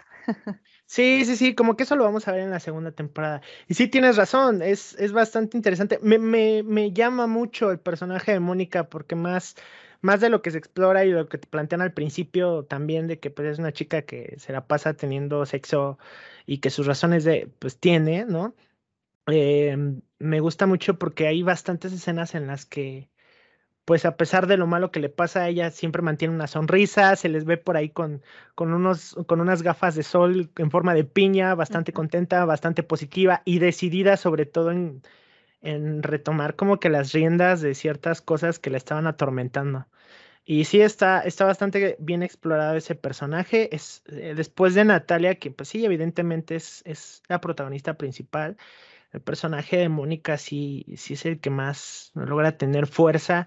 Y que gracias a ella todavía, si yo me pongo a, a ver quién pudo haber ayudado más a Natalia, Mónica todavía ayudó más a Natalia que la misma Paulina, ¿no? Porque Paulina sí está como que muy en su rollo de, de tener eh, este conflicto de que me caso o no me caso, de entre me gustan los las mujeres más que los hombres. Y sí, Mónica termina todavía aportando un poco más en este sentido. No sé, ¿tú qué opinas? Yo creo que eh, sí, porque de, alguna manera Mónica también estaba como queriendo escapar de su realidad. Pero creo que ambas eh, aportan a Natalia lo que Natalia necesitaba. Porque bueno, además estamos olvidando dos personajes que aunque eh, de pronto me los dejaron como en un segundo plano, creo que son importantes, que es Java, su jefe, y el chico que conoce. Uy, claro. oye, ese personaje es, amé ese personaje. Eh, se me estaba pasando por completo. Natalia, eh, para quienes, eh, sí, la, la intención de, de, este podcast es que les den ganas de, de, educarse, ¿no? De hecho, yo creo que ese va a ser el título principal de este capítulo, educándonos con, y pues Sexify. Eh, dentro del desarrollo de, la serie nos presentan este personaje llamado Java, quien es un técnico en computadoras, el cual pues le brinda oportunidad de empleo a, Natalia. Es un personaje de la comunidad, es, un personaje gay, pero es de esos gays buena onda, que te caen bien, de estos gays em, que también y me permíteme decirlo, rompen con todo el, estigma que se tiene también de los gays, que si tú ves un gay tiene que ser casi casi drag, tiene que ser trans, eh, afeminado. tiene que afeminado, no, este es un personaje calvo, cabello largo que le hace ver pues eh, nada más un, desarreglo bastante bastante raro. Por ahí, también tiene barba, tiene pancita, siempre anda en pants, pero es un personaje en que incluso los mejores consejos, de hecho es el personaje encargado, si no hubiera sido por él, eh, Natalia hubiera tirado todo por la borda cuando la, la, rechazan la primera vez. Sí, sí, exacto. Sí, Java yo creo que tiene un, un papel importante porque es quien, quien la motiva cuando de pronto ya no le encuentra sentido a su aplicación, eh, pero que al mismo tiempo le ayuda a, a desaprender como cosas, ¿no? Eh, tanto, tanto de la parte de, de, su chamba como en la parte personal. Entonces, este, además de pronto me hace mucho sentido porque les comparto que, dentro de mi trabajo yo, este, trabajo con jóvenes, chicas y chicos que se están preparando para, para ser programadores y programadoras. Entonces, cuando escucho como, como palabras o términos que utilizaban en la serie, que de pronto escucho en las clases con mis chicos, y mis chicas me hace como todo el sentido, ¿no? Al final de cuentas yo también terminé recomendándoles la serie, te comparto. Wow, wow. pues sí. eso fue muy bueno.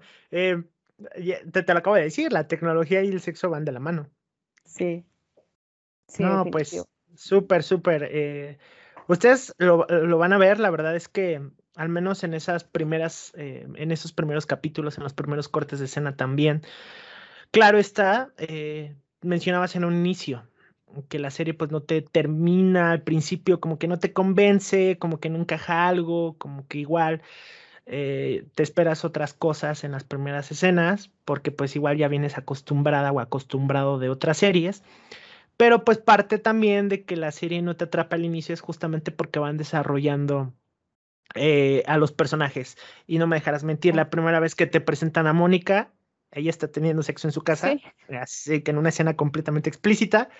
Eh, es una serie dirigida hacia jóvenes. Eh, Natalia, pues te la presentan y ella encerrada, enclaustrada en su mundo tecnológico de, de, aplicaciones en su trabajo, porque incluso hay una fiesta afuera y ella los ve a todos como que, eh, bicho raro, yo no quiero fiestas, yo quiero... Yo no voy a fiestas. Sí, sí, sí. Y la tercera, bueno, la, tercera protagonista, quien es Paulina, quien es la chica que, es católica, pues la primera escena donde te la presentan es, eh, me parece que teniendo sexo con su marido, pero insatisfecha, o no sé si es en esta escena familiar, no me acuerdo muy bien, pero, pero sí, ¿no? O sea, te, ya te dan como que te das este estigma de estas tres personajes, eh, de estas tres actrices, de los tres personajes principales, y ya después te van desarrollando a conforme va avanzando la serie. Hay un quinto personaje eh, anteponiendo a, al jefe de Natalia, a Java, antes que este personaje, quien es Adam, que lo acabas de mencionar, quien también le permite a Natalia explorar su lado romántico. Esa es la otra parte y de atracción. ¿Tú, tú, qué opinas de, vaya, dame tu juicio de Adam en ese sentido? Me encantó Adam porque además rompe con el, estereotipo de género de lo que es ser como el, hombre seductor, este, de hecho hasta su misma hermana no le dice, ella es rara, tú eres raro, son tal para cual, o sea, como si esperáramos que las relaciones tengan que darse necesariamente con una mujer completamente femenina, delicada, dedicada al hogar, a su familia, abnegada, y el hombre tiene que ser alto, feo, fuerte, formal, no, cero, cero, ellos rompen con, el, con este estereotipo, este, y Adam al mismo tiempo pues trabaja en, en, la sex shop con su hermana, y entonces pues para él eh, esta parte de, la sexualidad es tan natural, es tan normal, pero al mismo tiempo le, le, le apoya a Natalia para que rompa con las ideas de lo que, de, de, cómo se llega a un orgasmo, ¿no? Y entonces se da cuenta que hay muchísimos juguetes, que hay muchísimas, este, pues, cosillas eh, en, el, en, el, mundo eh, erótico para, pues, para sentir placer, ¿no? Y esto también es bien importante. Placer, se da, eh, Natalia se da cuenta que para alcanzar el placer no necesariamente tienes que hacerlo de manera coital. Hay muchos tipos de placer que te pueden generar una satisfacción increíble hasta un orgasmo sin necesidad de un contacto genital. Y aquí lo explora Natalia, lo descubre de la mano de Adam. Y, en ese sentido, ahorita que mencionas justamente em, e, este estigma que se tiene de los protagonistas, incluso de series yankees o series eh, que abordan estos temas millennials, eh, pues se tiene al clásico chavo guapo que es un macho, que es este, que no propiamente Adam, rompe también con, con, con, todo lo que tenemos ya de cliché en ese tipo de personajes, porque la seguridad con la que se dirige en temas sexuales y toda la seguridad que implica que si tú estás dando información, sabes de antemano y estás seguro que lo que estás diciendo es porque realmente tienes experiencia. Vaya, el chico trabaja en una sex shop, le vende un vibrador a Paulina, le vende su primer vibrador a Paulina, en algún momento le pregunta, oye, ¿y cómo es, lo, qué tamaño te gusta? Bueno, es que yo soy así y así, ah, mira, te recomiendo este, vaya, el chico es muy abierto y en temas sexuales es, es todo un erudito y, y te lo pintan como tal, ¿no? Es, es un chavo bastante buena onda, es un chavo que se preocupa por Natalia, sino que en toda la serie Natalia, y no me dejarás mentir, Natalia no termina de tener interés al 100% en él. Eh, la verdad es, es, lo que yo noté. Sí le cae bien, se siente bien con él, pero Natalia está muy enfocada a su aplicación, está muy, muy enfocada y muchas veces hay escenas donde deja solo a Adam, donde se va, donde nada más llega con él para obtener algún tipo de información y se va. Hay otras escenas donde sí se sienten así como que se siente esa atracción, donde... Es más, hay varias escenas donde estoy así, esperaba yo un beso por parte de los dos y ese beso nunca se concreta. Que yo creo que con esa intención, pues lo hacen. Y sí, Adam es justamente ese personaje que llega a, apoyar también bastante. Tiene mucho, tiene mucho protagonismo también en el desarrollo de la aplicación. ¿Tú qué crees? Sí, por supuesto, eh, tiene mucho que ver porque justo cuando conocen a Adam, que les habla de esta parte de qué tamaño, etcétera, ellas se permiten explorar que otro mito, ¿no? Que el tamaño no importa, ¿no? O sea, que realmente el, tamaño no, eh, ni el tamaño ni el grosor es determinante para el placer y para alcanzar un orgasmo, ¿no? Entonces, cuando Adam comenta esto, entonces ellas al, crear un prototipo en una, en una impresora 3D, ¿no? Crean este... Un, es como un, champiñón o un hongo, ¿no?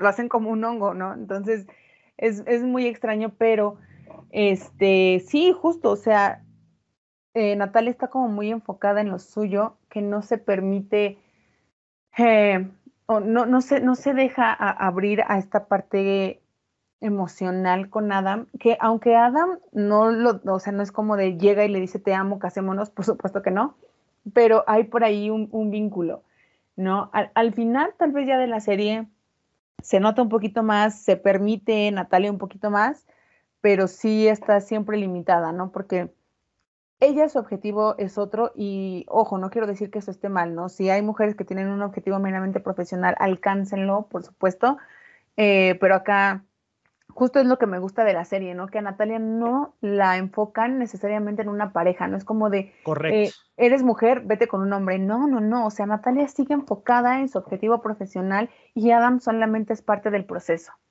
Eso es lo que me encanta. Eso, que eso es lo que necesitamos para las chicas que nos están oyendo, que también se quiten ya esa venda de los ojos en la cual eh, eh, el, concentrarse o en el querer alcanzar un sueño, en este caso Natalia, que quiere desarrollar su aplicación, eh, no piensen que eso es cosa de hombres, al contrario, la verdad es que esta serie también nos abre una puerta bastante grande para, para oportunidades de demostrar que las mujeres son todavía incluso más creativas que, nosotros los hombres. Entonces, darles también ahí oportunidad de explorar eh, para que son buenas, darles oportunidad de que eh, el hecho de que vean que esta chica está estudiando ingeniería no significa que sea una chica rara, significa que ella puede y que realmente tiene las mismas capacidades y habilidades mentales y de desarrollo y de creación que cualquier, eh, cualquier otra persona en ese sentido, sí estoy eh, bastante de acuerdo contigo. Natalia sí está muy, muy enfocada en su... Y eso es bueno, eso es bueno. Aparte, pues ya tenemos a las otras dos protagonistas, ¿no? Eh, que propiamente tienen sus propios, sus propios conflictos internos. Y digo, para equilibrar la serie, pues evidentemente lo hicieron y lo manejaron de esta forma.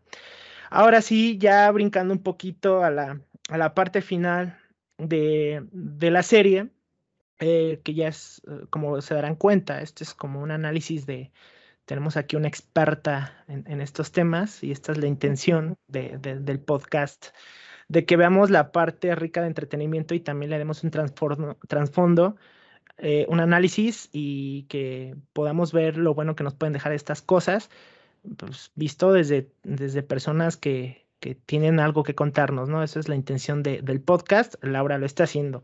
Llegando un poquito al final, em, ya presentan, eh, presentan la aplicación. Oye, a mí me encantó, de verdad. Eh, se me puso la piel chinita con este discurso que se avientan estas tres.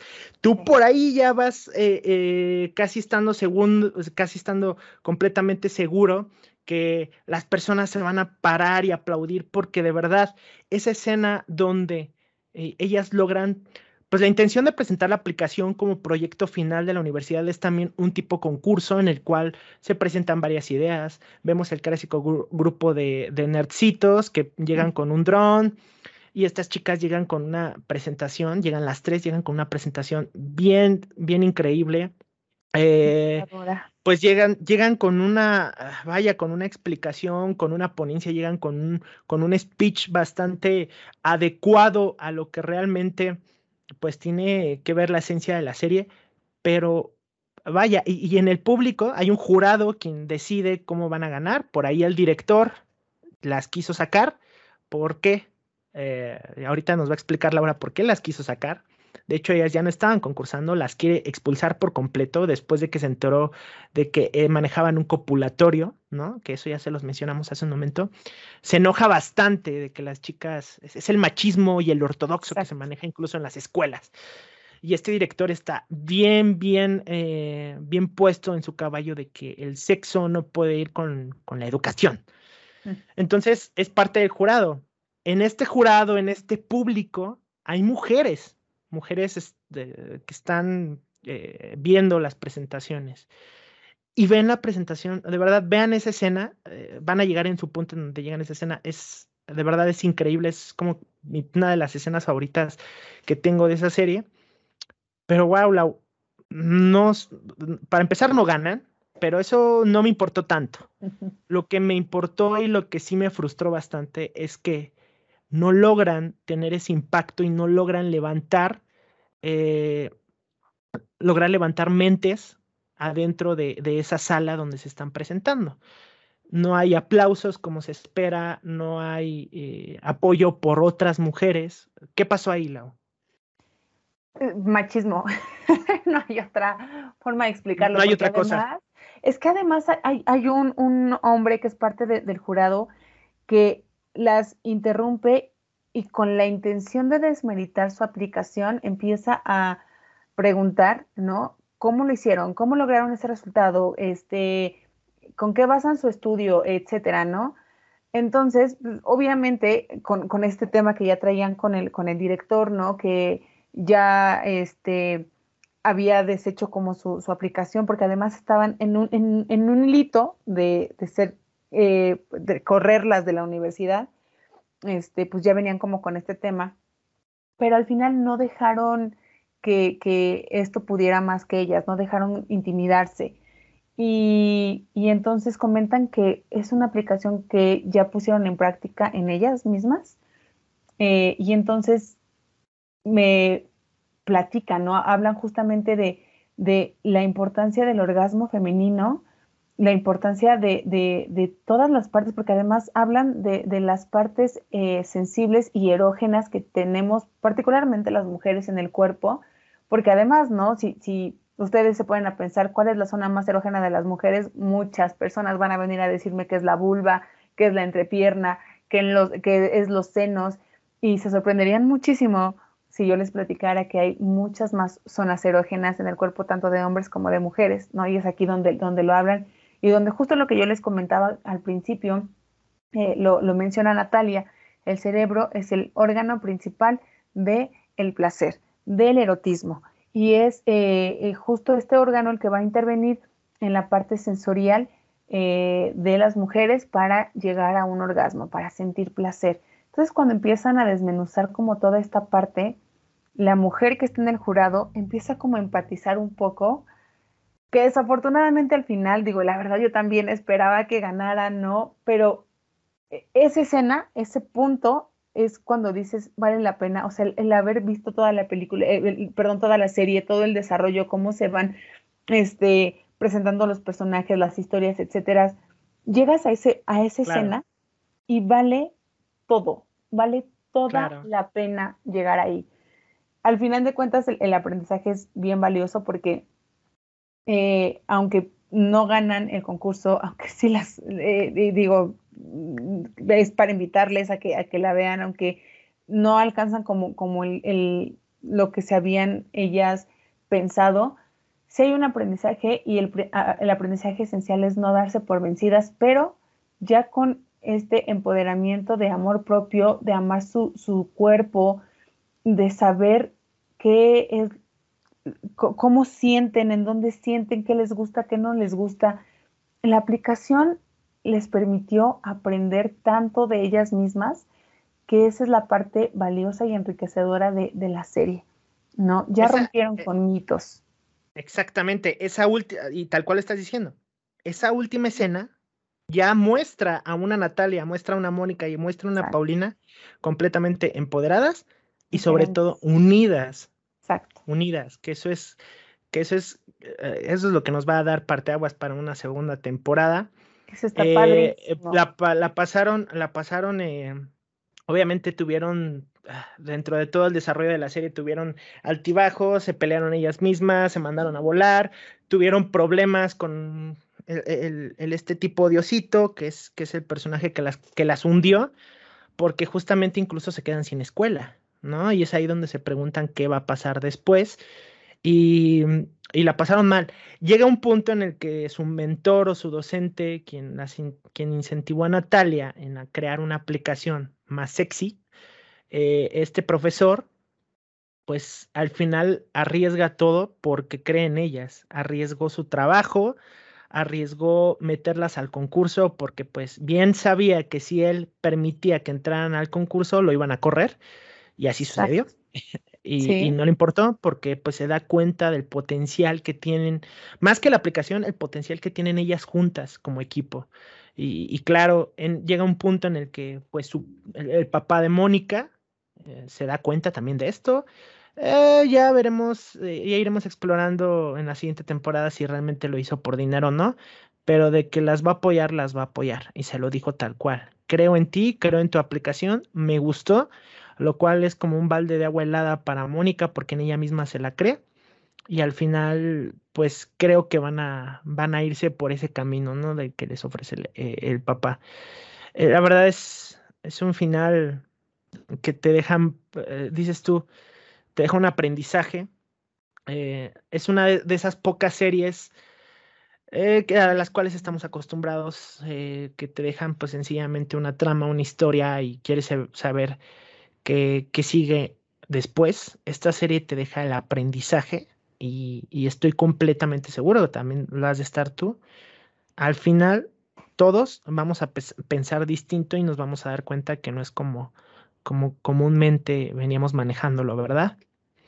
Sí, sí, definitivo es un final poderoso porque además en esta serie se rompe con este patrón de que las mujeres somos enemigas y que no podemos colaborar juntas.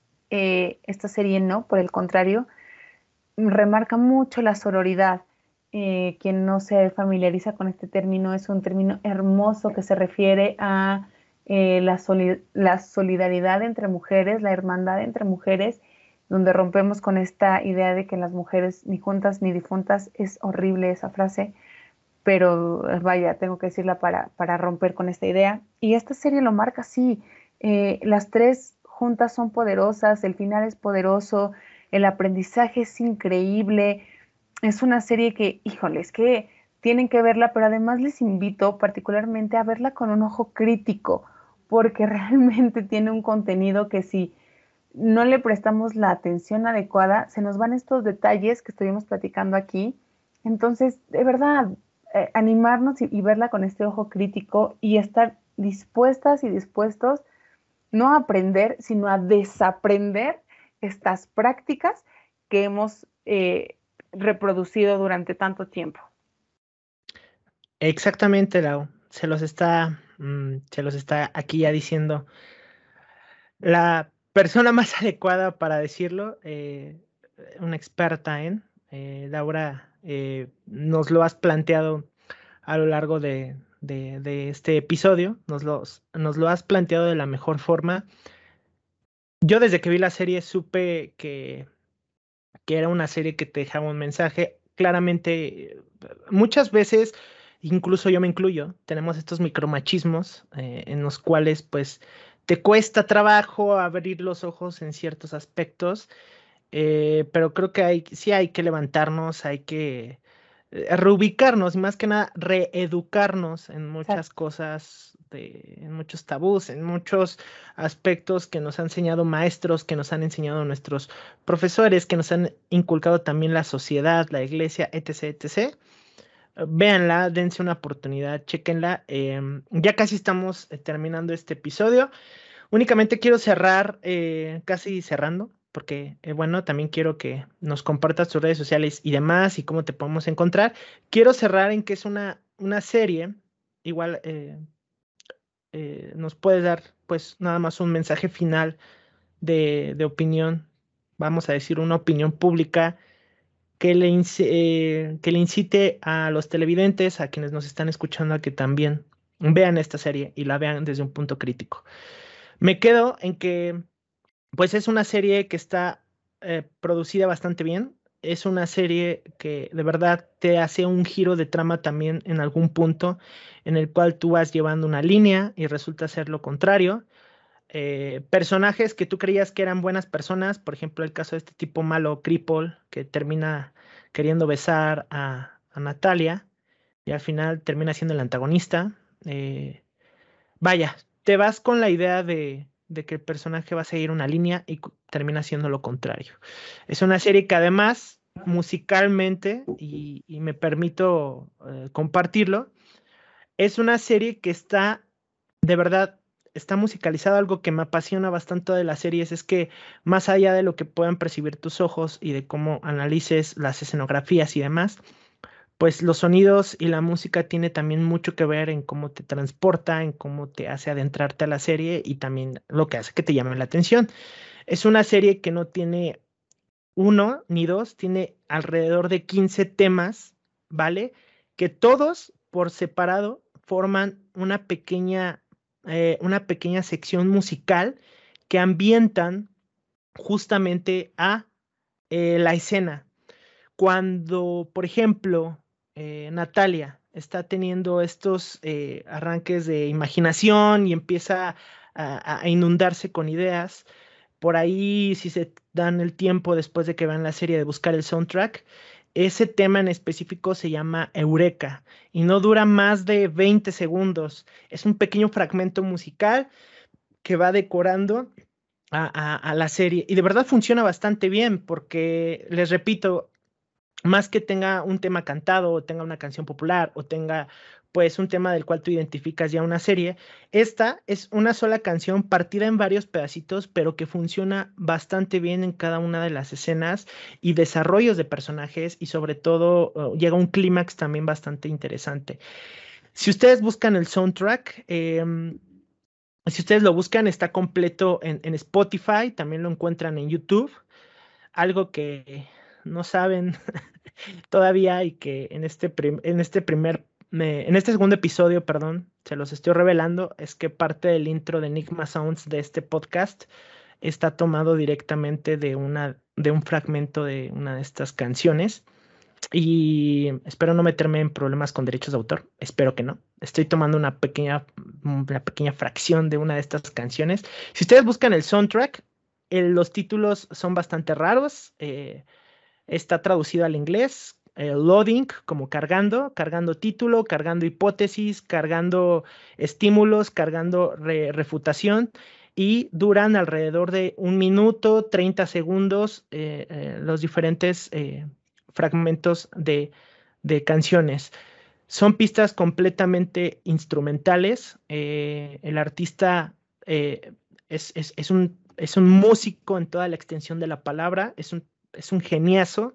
Eh, crea fusiones musicales y también música clásica. Eh, concretamente para esta serie diseñó un, soundtrack que va bastante bien, lo van a disfrutar bastante con audífonos, reproduciéndolo ahí en su lista de Spotify. Y el artista se llama Jimek, eh, lo van a encontrar así, J-I-M-E-K. Y todo el soundtrack está unido en una sola línea, pero por pequeños fragmentos. Lo van a disfrutar, está bastante bueno. Eh, no van a evitar que una vez que hayan visto la serie y escuchan esta música, luego, se les van a venir a, las, a la mente las escenas de, la serie. Es una serie completamente recomendable y pues sí los, las sí los invito a que se reeduquen. De hecho, va a ser el título del podcast, educándose o reeducándose más bien con Sexify, eh, que no lo mencionamos, Lau, pero Sexify es el nombre de la aplicación, ¿ok? Sí. ese es el nombre de la aplicación. Eh, al final la presentan. De hecho, el término Sexify no se dice hasta el último capítulo. Ya cuando están presentando la, aplicación, le preguntan, ¿y cómo se llama su aplicación? Sexify, ¿no? que creo no sé si es un nombre que se les ocurrió al momento, pero eh, digo, está perfectamente bien pensado. Con esto, pues eh, paso con Lau. Un mensaje final, algo que nos quieras decir, incentivar a las hilos eh, escuchas a que la vean. Claro, nada, la verdad es que yo me enamoré de la educación sexual cuando descubrí que pudo cambiar en mí muchos aspectos, o sea, de verdad, muchos aspectos. Cuando les hablo que la sexualidad humana es la base del desarrollo humano, no les miento. O sea, porque la sexualidad humana, humana no solamente es hablar de coito, ¿saben? Es hablar de, de, temas biológicos cromosómicos, de temas sociales como, como es el género, la identidad de género, hablar de orientación sexual, hablar de intersexualidades, pero también hablar de derechos sexuales, pero también hablar de, erotismo, desmitificar el erotismo, ¿no? Eh, eh, platicaba en, en, uno de los podcasts que hice hace, hace poco que cuando doy el taller de erotismo la gente siempre llega a mi taller esperando encontrarse con juguetes, con látigo, con condones, con mil cosas y cuando les empiezo a hablar desde la historia a qué se refiere, a romper mitos, a romper tabúes, a, hablar de cómo funcionan neuronalmente los estímulos, entonces la gente se sorprende porque están acostumbrados a, y acostumbradas a algo tan diferente, ¿no? Que nos han mal educado, que nos han eh, orientado de, formas diversas. Y por eso la educación eh, sexual, la sexualidad humana es tan importante porque te habla de autoestima, te habla de la parte psicoemocional, te habla de la parte física. Realmente es el, conjunto de, de todo lo que nos conforma, de lo que nos hace ser personas. Por esto mismo, y con este mensaje me quedo, les invito a que vean y disfruten esta serie porque les va a permitir romper con patrones que nos hacen daño como persona, como personas y como sociedad. Entonces, Sexify es la serie perfecta para dar este primer pasito a aprender y desaprender cosas de la, sexualidad humana. Aprender y desaprender. Pues perfectamente bien, Lau. Eh, pues bueno, con esto, con esto andamos cerrando. Eh, compártenos tus redes sociales, compártenos por ahí, exprésate con cultura, cómo te podemos encontrar. Si gustas, puedes compartir tu Facebook, si no, puedes compartir Exprésate con Cultura, cómo podemos buscar más información. Eh, vaya, danos indicios de dónde eh, podemos encontrar más educación sobre estos temas. Sí, me, eh, encuentran en Facebook como eh, Laura Martínez. Eh, en mi blog estoy en Facebook como Exprésate con Cultura, también en YouTube y está por supuesto el, el, blog que lo googlean y es la primerita que les aparece, Exprésate con Cultura, este, que además les presumo que el jovenazo Suriel es quien me ha apoyado incondicionalmente en este proyecto, es quien ha trabajado eh, prácticamente de lleno con, el blog, con mi página como tal. Eh, es parte de este proceso, entonces ahí les presumo para que sepan que el contenido que, les va a traer es de calidad. Este, y también estoy con un nuevo proyectito también de podcast que se llama Libertades y ese eh, nos encuentran en Facebook como Libertades, en Anchor y en Spotify como Libertades también. Excelente, Laura. Pues muy contento, estoy muy agradecido. Gracias por, por acompañarme a, ver esta serie, por, por explorarla, por dar tu análisis crítico y profesional, que esto a su vez recae sobre el aprendizaje de las y los escuchas. Te agradezco mucho, estoy infinitamente agradecido que hayas aceptado mi invitación. Y pues ahí lo tienen la em, mensaje final, la tecnología y el sexo siempre son la mejor opción. Nos vemos en una siguiente emisión. Gracias por acompañarnos aquí en Enigma Sounds. Recuerden, eh, en el blog enigmasounds.com, Instagram, em, Facebook, Twitter, Enigma Sounds con Y. Y también nos encuentran ya en sus plataformas de podcast favorito. Con estos con esto nos, pasamos a retirar. Esperamos que tengan un excelente día, tarde, noche, dependiendo de a qué hora nos estén escuchando. Muchísimas gracias, nos vemos en el siguiente episodio. Bye.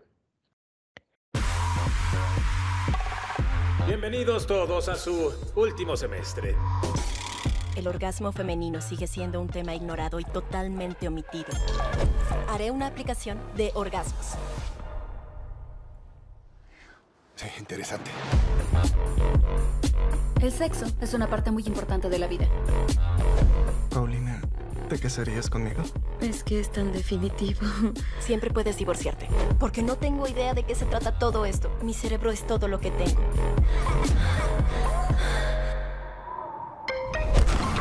Tú vas a tener sexo. ¿Es una pregunta o una propuesta? Yo cubriré las partes teóricas y tú las prácticas. Wow. Vamos a montar un laboratorio de masturbación. Nuestra aplicación está diseñada para ayudar a las mujeres a descubrirse a sí mismas. ¿El clítoris? ¿El punto G? ¿En eso trabajas? No es destreza física, el sexo sobre sentimientos. Además es muy importante para mí, para ti y las mujeres en general. Tendremos que reconsiderar tu futuro en esta universidad. Y si encuentras algo que realmente te interesa, lucha por eso. Creo que todos. Llegó el momento de respirar con nuestras vaginas. Escúchame, tu idea es perfecta, pero sola nunca vas a avanzar. Es el comienzo de una linda aventura. Ahora inhala, querida. ¿Con mi vagina? No, una respiración regular.